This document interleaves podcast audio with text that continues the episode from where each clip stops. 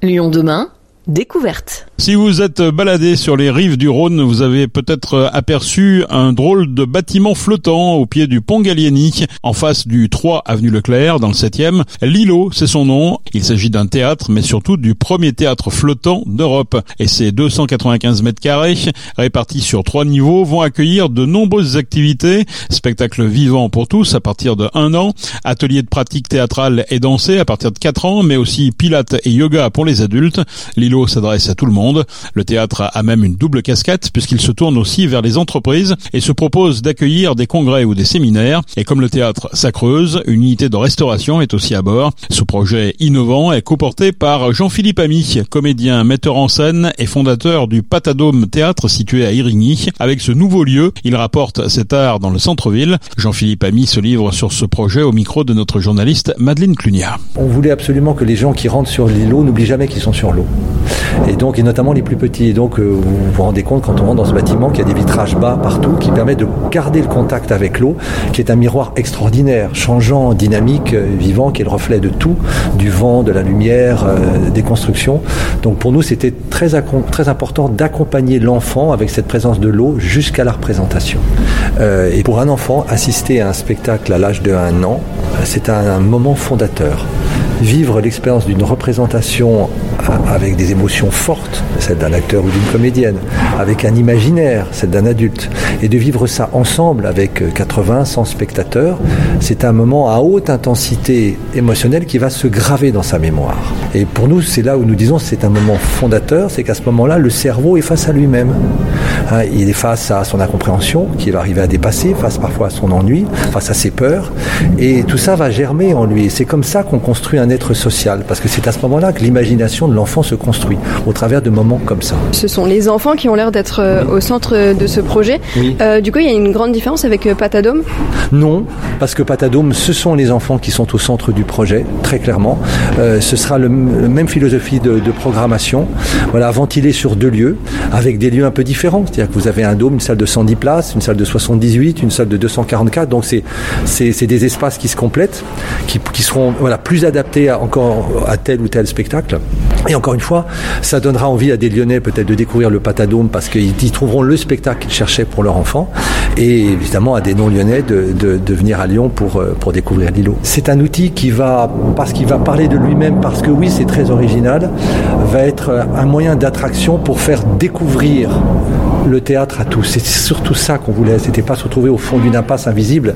C'était que si on est visible, c'est pour parler de, de cette aventure, expérience extraordinaire qui est euh, l'expérience d'une pièce de théâtre et notamment pour les plus petits. C'est à la fois une association, mais du coup, ça c'est plutôt à but non lucratif, d'après ce que j'ai compris. Absolument. Et c'est en 2023 faire euh, quelque chose comme ça, c'est quand même assez étonnant. Euh, donc, est-ce que vous pouvez me parler du, du fonctionnement? Alors, c'est un, un, un modèle économique qui se veut être indépendant, c'est-à-dire associatif et privé. Associatif parce que oui, c'est une, une, structure à but non lucratif qui s'occupe de toute l'activité théâtre et atelier. Voilà. Et, mais pour financer le lieu, parce qu'on sait qu'on ne gagne pas d'argent, on perd de l'argent quand on fait du théâtre, on ne peut pas, c'est pas possible, surtout si on veut maintenir des, des prix très accessibles et on veut aucune sélection par l'argent. Et donc, et vous avez une, une SARL qui est un organisme de formation professionnelle certifié Calliope, qui est, sera aussi une, une structure privée qui va accueillir, qui va organiser les événements pour les agences, pour les entreprises euh, qui voudront venir faire du congrès, du séminaire, de la formation. Donc, et voilà. Et ces deux structures, association et SARL, euh, co-exploiteront le lieu. Donc euh, toujours en, en, collaboration avec le théâtre, euh, de faire rentrer le théâtre dans l'entreprise. Absolument, c'est ça. C'est-à-dire que l'idée, c'est pas de vous mettre simplement un, un lieu sympa sur l'eau et très original, c'est de vous amener notre savoir-faire pour ancrer voilà un événement d'entreprise. Vous voulez que ça soit un moment mémorable pour pour vos salariés, vos équipes, pour pour vos clients, pour vos acheteurs. Et donc nous, nous avons un savoir-faire et ça depuis un moment avec une équipe de une vingtaine de comédiens qui sont soit des improvisateurs euh, soit des comédiens et auteurs qui peuvent écrire euh, sur une des thématiques euh, choisies, soit des imposteurs qui peuvent vous piéger joyeusement. Donc il y a toute une panoplie d'animations théâtrales qu'on peut vous apporter et qui vont être un vrai plus. D'accord. Et pour terminer, donc c'est plutôt sur la côté, le côté écologie et éco-responsabilité. Oui. Parce que du coup, ce bâtiment a été conçu euh, comme ça? Oui, vraiment.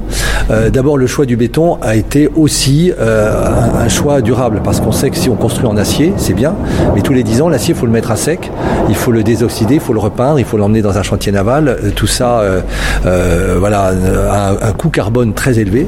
Et là, en fait, de, de choisir du béton, on savait que les, les Hollandais qui nous ont proposé cette solution le savent très bien, puisque eux, ils ont des immeubles qui flottent depuis près de 150 ans en béton euh, et qui sont euh, donc euh, du coup on n'y fait plus rien, qui sont très durables.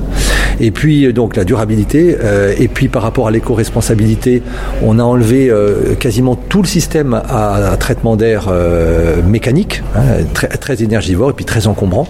Et on se sert des courants d'air du Rhône pour renouveler l'air, pour rafraîchir et pour renouveler, voilà, éliminer le CO2. Donc ça se fait naturellement avec des, des trous que nous obturons euh, voilà, manuellement.